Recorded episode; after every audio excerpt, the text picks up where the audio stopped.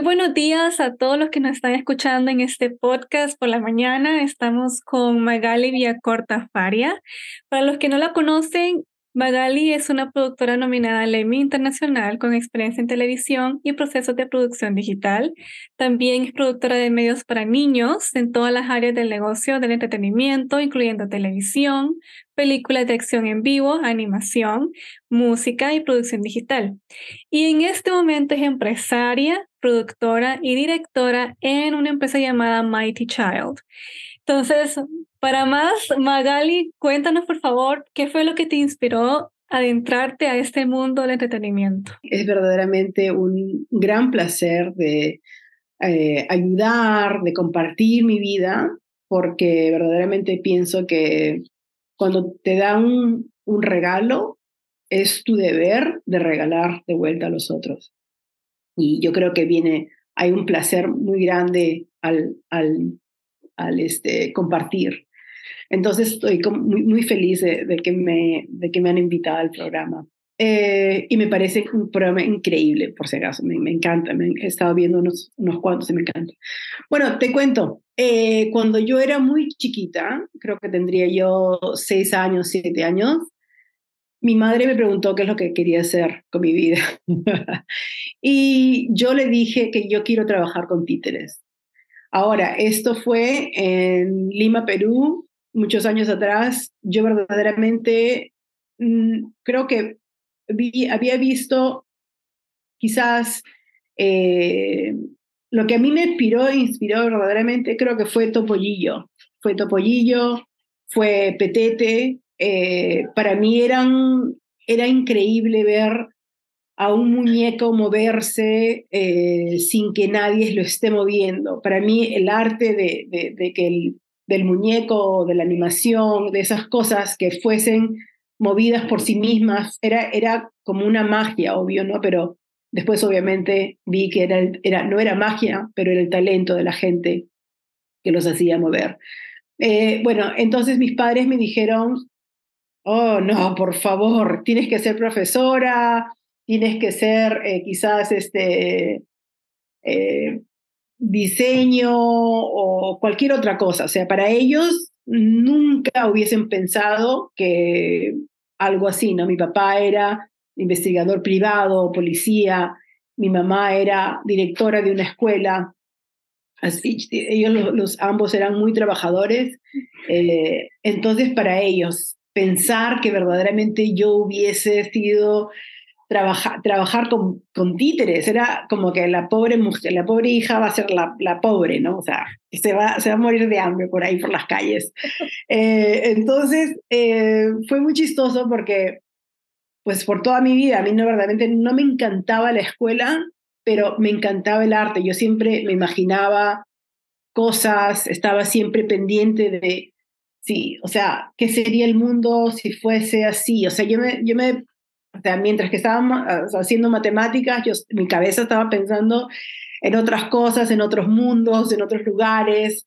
Eh, pensaba cómo trabajan las cosas, era muy preguntona de ese tipo de cosas. Me decían, ah, bueno, esto es así. Y yo decía, sí, pero, pero ¿por qué no puede ser así? Me decía, pero ¿por qué es así? ¿No? Entonces, yo siempre estaba cuestionando, las cuestionando, cuestionando. Y, y tristemente, en los años que yo, bueno, no muchos años atrás, pero ya, ya tengo unos añitos por ahí, que la gente no, no entendía esto de, de, especialmente en Latinoamérica, pienso yo, de, de, ser artista, ¿no? Y de, y de verdaderamente ganarte la vida como artista. Entonces ellos no, en vez de ayudarme, eh, me decían, bueno, o sea, va a ser muy difícil, entonces ya no hagas esto, mejor haz esto.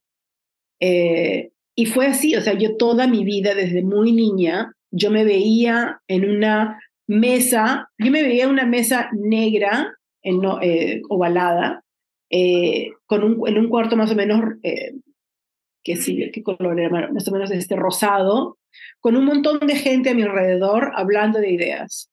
Y tenía esa, esa, esa visión en mi mente por muchísimos años. y como te digo, mis padres o sea, para ellos era la escuela, las materias, ¿no? Seguir adelante en esa forma. Para mí, yo tenía otros planes, pero tenía que como quedarme callada hasta que, hasta crecer, ¿no? Tú eres la parte del entretenimiento para niños. Entonces, una de las preguntas que nos hacen es, ¿qué buscas en un guion hecho para niños? ¿Qué elementos son muy esenciales para construir algo de niños para 6 a 10 años? Lo interesante que, que se ha visto es que los niños son muy inteligentes, ¿no? Antes a los niños les decían, eh, ellos están para, bueno, como te digo, en los tiempos que yo, no, pero para que ellos simplemente, bueno, les pones una cancioncita, una cosita así.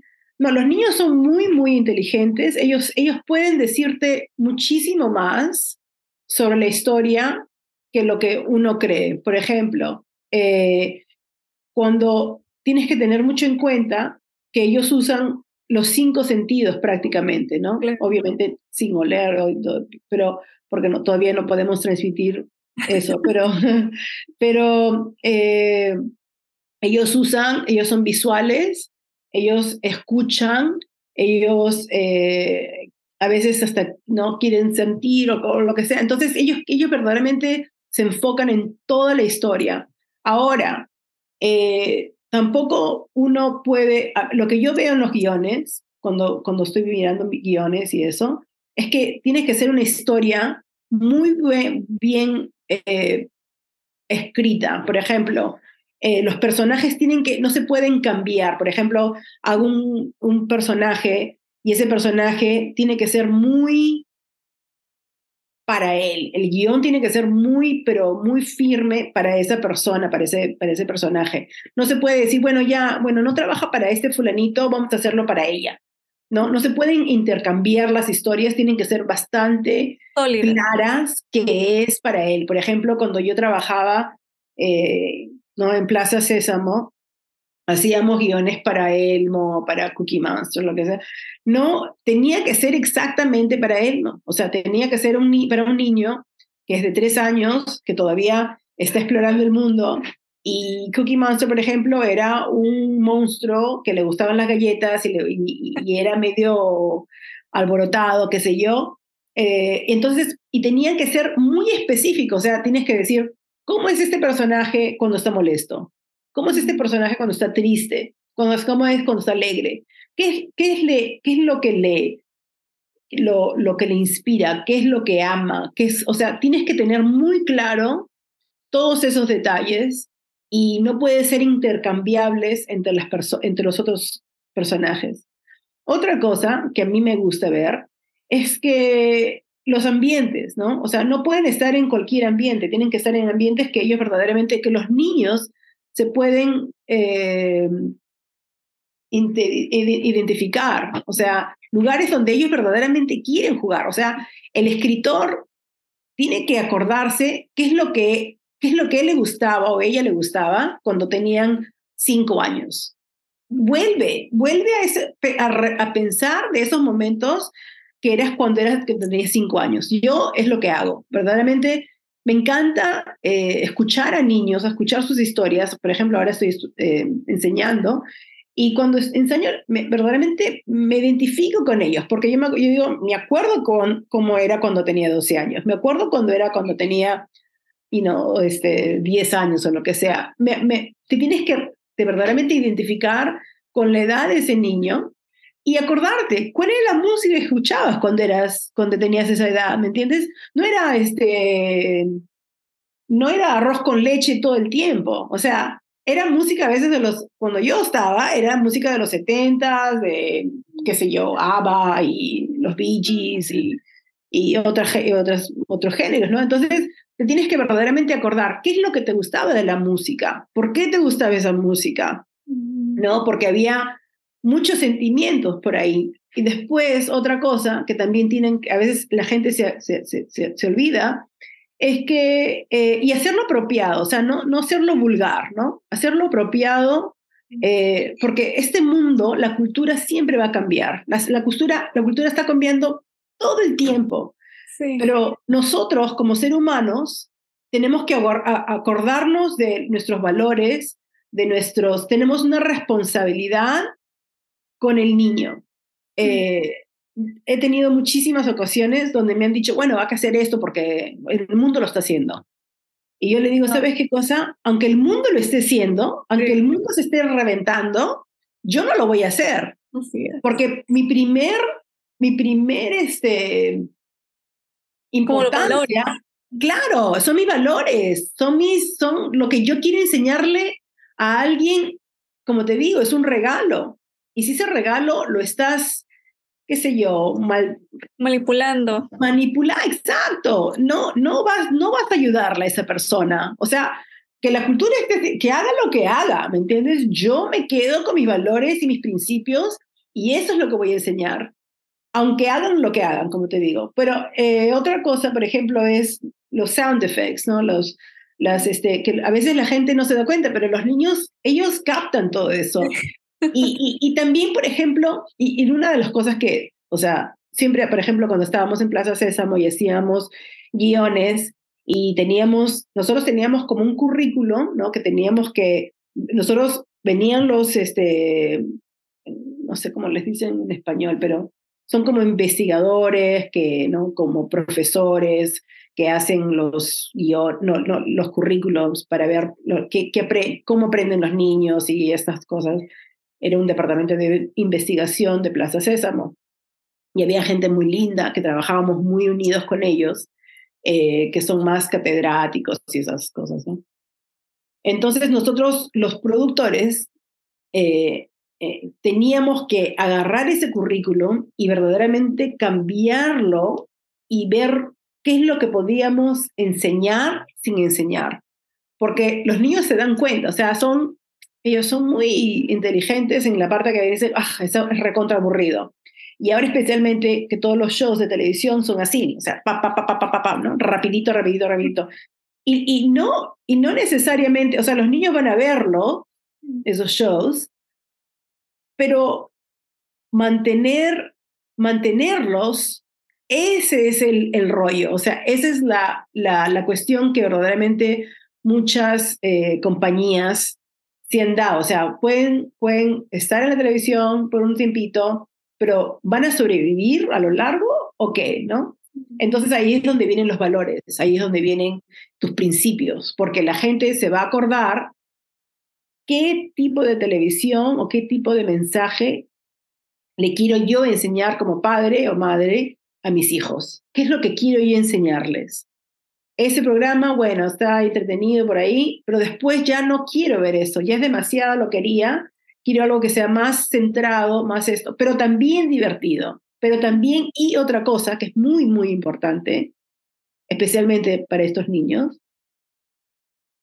el humor. A los niños les encanta el humor. ¿Qué lugares recomienda usted para poder proteger ese tipo de propiedades intelectuales dentro de Estados Unidos? ¿Cuáles son los costos más o menos que rondan para que las personas tengan una idea? Por ejemplo, he visto mucha gente que, por ejemplo, dice, ay, mira, escribí esto y, y se lo enseñan a un productor o a una casa de producción y la casa de producción, eh, en, en tres casos he visto, donde deciden que simplemente porque se los has dicho, pueden agarrar un poco de tu historia y se la llevan para su show. O sea, lo he visto muchas veces. Es un, es un tema muy delicado y verdaderamente yo, no me ha pasado a mí especial, pero ha pasado, como te digo, en tres ocasiones que ya conozco, en, en, en shows que he trabajado.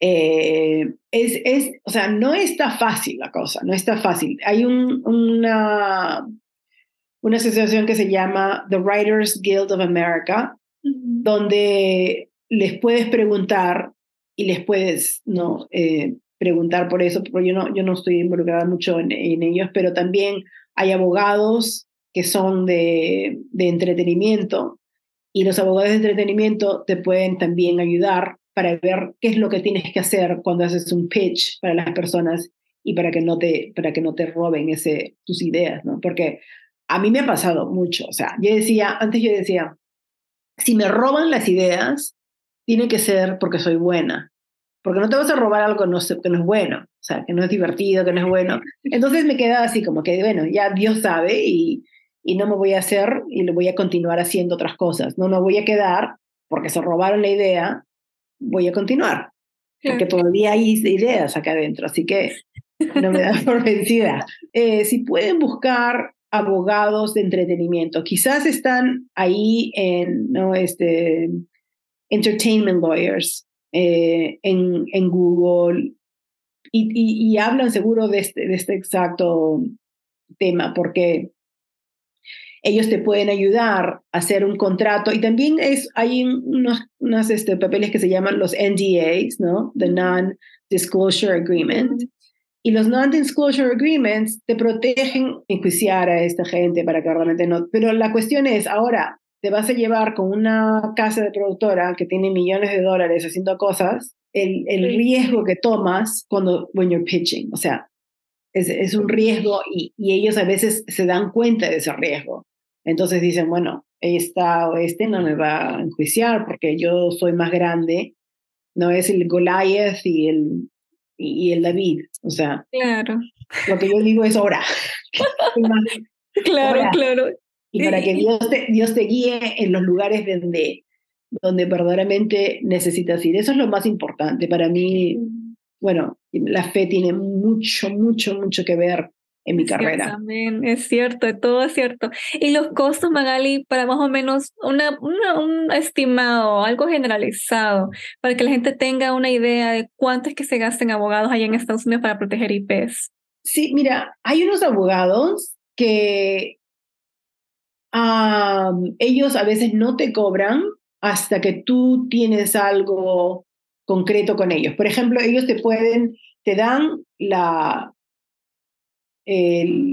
los consejos, o sea, gratis, pero después, por ejemplo, les puedes decir, mira, me, necesito esto, esto, aquello, y después ellos mismos te hacen las formas, los este, documentos y eso, ¿no?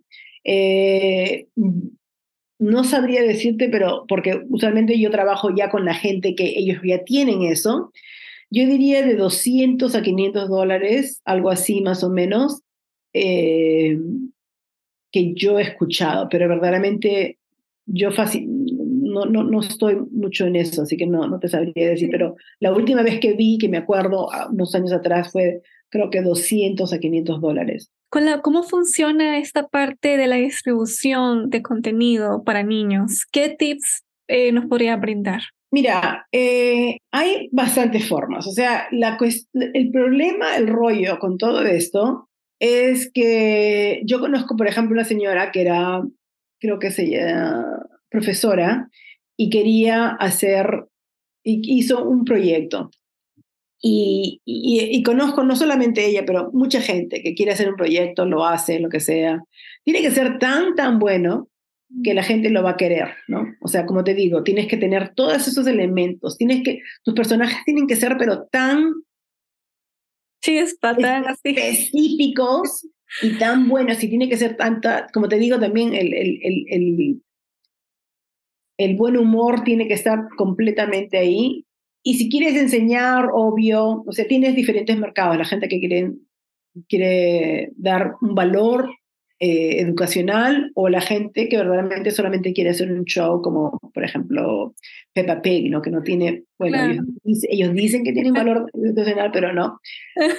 te, cuento de esa, de esa compañía, por ejemplo, creo que lo que yo tengo entendido es que ellos están, uh, ellos, ellos hicieron un show y por cinco años ellos eh, estuvieron haciendo ese pitching. Y, y, y, el lugar, yo tengo más o menos, hay lugares como que, los puede, que puedes ir a vender tu show, como por ejemplo Kids Screen o por ejemplo Cannes, ¿no? Este, eh, me olvidó el nombre ahorita.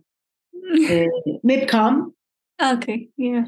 Y, y, no son nada baratos. O sea, el, el, de, el de el de Kids Crew quizás es un poquito más, ¿no? Más, un poquito más bajito. Sí, sí, sí, porque, pero ahí te tienes que, a veces lo que hace la gente es que van en grupos y se quedan en grupos y entonces van juntos y ahí se ayudan, lo que sea, ¿no? Eh, pero usualmente lugares así, donde vas a tener a alguien que verdaderamente vas a tener tu, propia audiencia, entonces lugares te ayudan a conocer un montón de gente, un montón de, eh, de personas que verdaderamente están buscando el contenido, y de ahí vas a formar, eh, eh, ¿cómo se llama? Vas a formar relaciones, gente que conoces, ¿no? Amigos, amigas y personas que verdaderamente están buscando el contenido en vez de que tú vayas a buscar a las personas que quizás quieran contenido, ¿me entiendes? Después ellos usualmente, y la cuestión es, por ejemplo, compañías grandes, ¿no? Como, qué sé yo, Netflix o Nine Story o WGBH o muchísimas de estas compañías, ellos tienen cierto tiempo que ellos buscan contenido. Y usualmente se, las dan a, los amigos de ellos. Mira, estoy buscando tal cosa o estoy buscando eh, un show así. Tienes número uno, tienes que seguirlos en las, en las medias sociales para saber si, si necesitas o no, porque a veces tienes que buscarlos verdaderamente. Es un trabajito de buscar si están, si están buscando algo o llamarlos especialmente. Yo diría, llámalos y pregunta, mira, ve, ¿están buscando contenido o cuándo es cuando buscan contenido, porque ellos tienen como un cierto tiempo donde ellos buscan cosas y qué tipo de contenido también, ¿no? Eh, pueden buscar cosas sobre niñas o sobre, y, por ejemplo, cosas que tienen que ver con ciencias o tienen cosas que tienen que ver con matemáticas, qué sé yo, o sea, muchísimos eh, temas. Entonces tienes que, pero, pero lo que yo digo es, y esa es otra cosa que me, me hace recordar, que a veces la gente dice, bueno, yo, voy, yo tengo mi contenido, este es mi contenido y tiene que ver con historia, pero porque ellos están buscando con niñas, yo voy a cambiar toda mi historia y lo voy a hacer con niñas, o con gente que sea indígena, o con gente que sea, o sea, siguiendo la cultura. Pero lo que yo te digo a ti es que seas eh, honesto con ti mismo y no estés siguiendo a la gente y sigas a lo que, lo que Dios te ha dado a ti y qué, qué es la historia que vas, a, que vas a decir por ti mismo. Y entonces no sigas a nadie, siga, sigues, sigues, tienes que seguir tu propia personalidad, lo, lo que estás pensando verdaderamente, lo que Dios te ha dado, porque ese es el mensaje que la gente necesita. O sea, todo el mundo está haciendo esto, todo el mundo está haciendo la verdad. Entonces se vuelve como un mercado de competencia ahí. Pero si haces algo que verdaderamente no hay y, y estás tratando de manipularlo para que encaje en ciertos lugares, pues no es para ti.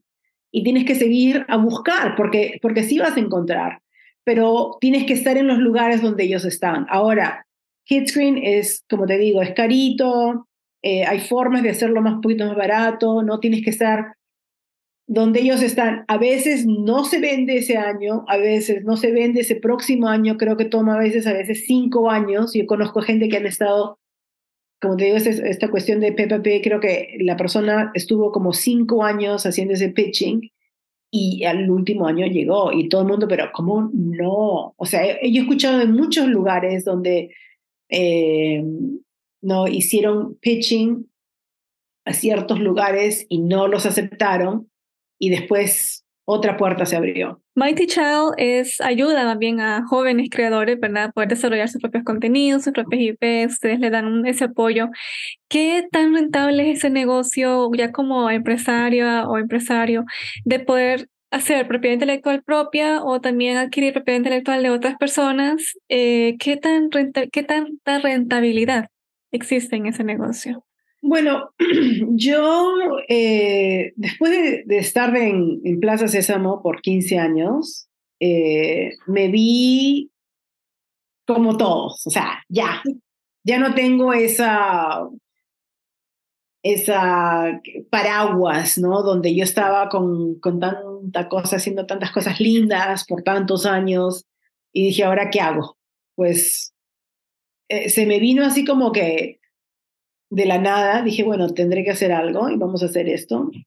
comencé a trabajar en, en, mi propia compañía y tuve unos amigos colombianos que me ayudaron, unos amigos españoles. Esa es la cuestión también, que, que el, el, la, la, el mundo latino es tan hermoso y tan lindo y tan grande y nos, nos gusta ayudarnos unos a otros. O sea, obviamente hay gente que no, pero nosotros somos latinos, entonces tenemos ese el lenguaje tan hermoso en común, tenemos nuestra cultura en común y nos, nos gusta colaborar. Entonces, porque nos gusta la parranda, nos gusta estar ahí juntos, ¿no? Entonces tenemos todo eso en, en, común. Y para mí fue, dije, bueno, yo sé esto y voy a, voy a ayudar a quien me pregunte. La gente de LinkedIn siempre me, me buscaba, me decía, ¿me puedes ayudar con esto? ¿Me puedes preguntarme? Siempre me preguntaban preguntas, siempre estaban, y yo así, bueno, ya. Entonces dije, ¿sabes qué? Voy a formar mi compañía y el comienzo verdaderamente fue yo de, de buscar, de buscar oportunidades, de buscar, de, de aprender más de, de, cómo yo puedo levantarme sola, eh, hacerlo sin una compañía. Jamás había trabajado así. Y este, comencé a ir a MEPCAM, a conferencias en Francia, conferencias en México, en, Colombia, me fui invitada para dar como conferencias también en Colombia, en, ¿dónde más fui? En Miami, en muchos lugares. Entonces, eh, comencé así, ¿no? De vuelta a preguntar, de vuelta a preguntar, de vuelta a, a entender, de vuelta a como refuel myself, ¿no? Como poner más dentro de mí para ver, para ya yo tener todo listo y después de ya tener todo listo, yo ir y buscar. Eh, y después hablar con amigas, amigos que ya tenía por muchísimos años, eh, aunque las, y hacer más ideas. O sea, yo tenía que hacer de vuelta las ideas por mí misma. Eh, tuve unas amigas que, por ejemplo, también estaban en momentos difíciles y que no estaban haciendo nada y se están poniendo un poco tristes porque la, la economía estaba un poco indecisa. ¿no? sí. Y entonces dije, bueno, vamos, vamos a crear cosas, vamos a hacer algo. Eh, quizás esos, esas cosas no llegaron a hacer nada, pero lo bueno que fue es que me, me mantenía en contacto con lo que yo más amaba. Entonces dije, yo me voy a, voy a continuar lo que estoy haciendo continuar aprendiendo, continuar haciendo. Y así, por ejemplo, una amiga me decía, mira, este, he escuchado que esta compañía necesita esto. Y lo que me ayudó mucho a mí es el español, porque he estado trabajando, en, como te digo, en Plaza Sésamo por 15 años. Comencé a, buscar otros lugares. Por ejemplo, ah, fulanito de tal necesita esto, vamos. Este necesita esto, vamos, ¿no? Y tener yo que verdaderamente ser muy eh, dedicada a mi tiempo, a los proyectos, eh, darle lo, el 120% a todo lo que yo tocaba y, y, utilizar lo que ya había aprendido yo en estos trabajos para darles el, la mejor calidad de mi proyecto, o sea, la mejor de los mejores, porque Plaza Sésamo, Sesame Street, es una compañía que verdaderamente se dedica, es muy detallada en muchísimas cosas. O sea, tú no nunca vas a ver algo más o menos terminado de Sesame Street. Siempre es de muy alta calidad y, y, eso es lo que esperan de ti, entonces eso es lo que tú tienes que dar a la gente. Eh, y ese es mi nombre, es mi, es mi, es mi firma.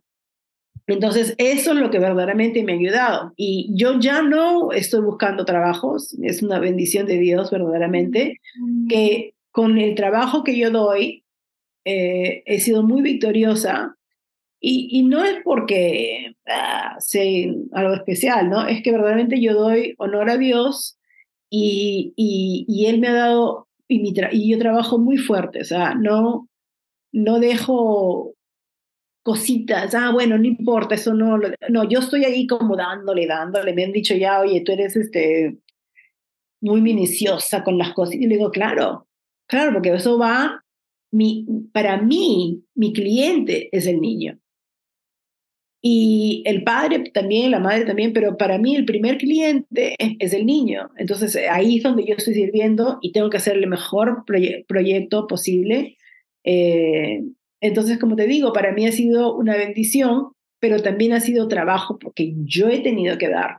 O sea, tengo mi regalo, pero ese regalo lo tengo que hacer bien hecho, porque la gente eso es lo que espera de mí. ¿Qué esperamos de Mighty Child y, también de Magali en los próximos cinco años de aquí mm. para adelante? Ya casi se viene año nuevo también, faltan Increíble. Mira, eh, yo digo, cuando, como te digo, cuando era muy chiquita, a mí me dijeron qué es lo que quería hacer, ¿no? Yo dije, quiero trabajar con puppets. Eh, y después fui a la universidad y me dijeron, ¿qué es lo que quieres hacer? Yo quiero trabajar con puppets. Eh, yo, a mí me encantaba poner shows, pero no quería estar en la cámara. Yo decía, tú haces esto, tú haces esto, todo lo otro. Y, y, toda mi vida he trabajado con puppets, he trabajado con, en este medio, después he buscado diferentes tipos de cosas, pero...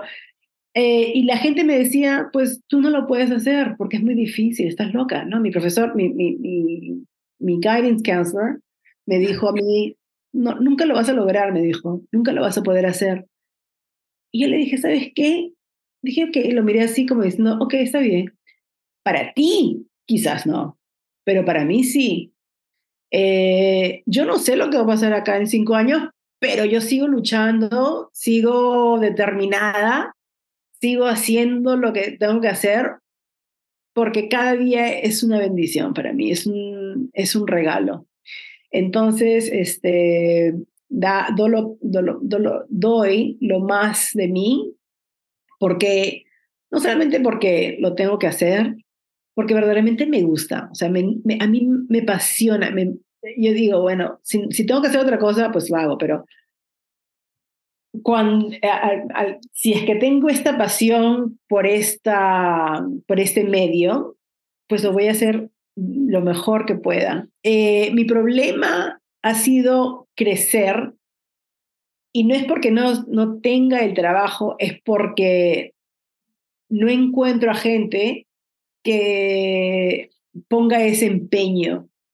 Hay, mucha, hay poca gente que, que, quiera seguirle, darle las ganas y darle a esto, ¿no? Entonces, eh, y que verdaderamente entienda al público que yo estoy tratando de, de, ganar, ¿no? Eh, ese ha sido mi, mi, mi, gran, pero ahorita yo digo, bueno, nos quedamos acá y seguimos dándole, eh, y para crecer se tiene que, que, buscar ese talento que yo todavía no he, no he visto en mucha gente. quizás estén por ahí. Así es, así es. Y las últimas palabras de inspiración para los que nos están escuchando, ya para finalizar, y, sí, finalizar con broche de oro ya. La gente te va a decir quizás no esto, no el otro, no el otro. Tú no tienes que ser, no le tienes que faltar al respeto a nadie, pero tú sola sabes o tú solo sabes el regalo que Dios te ha dado y nadie lo va a entender como tú lo entiendes. ¿Te acuerdas de la, de la mesa redonda o ovalada que yo veía desde niña? Pues en Sesame Street había esa exacta mesa, esa exacta gente alrededor mío. Y ahí es donde yo, yo sabía que iba a llegar a un día. Cuando yo le decía a ellos, yo voy a ir a Sesame Street, me decían, tu sueño es muy grande.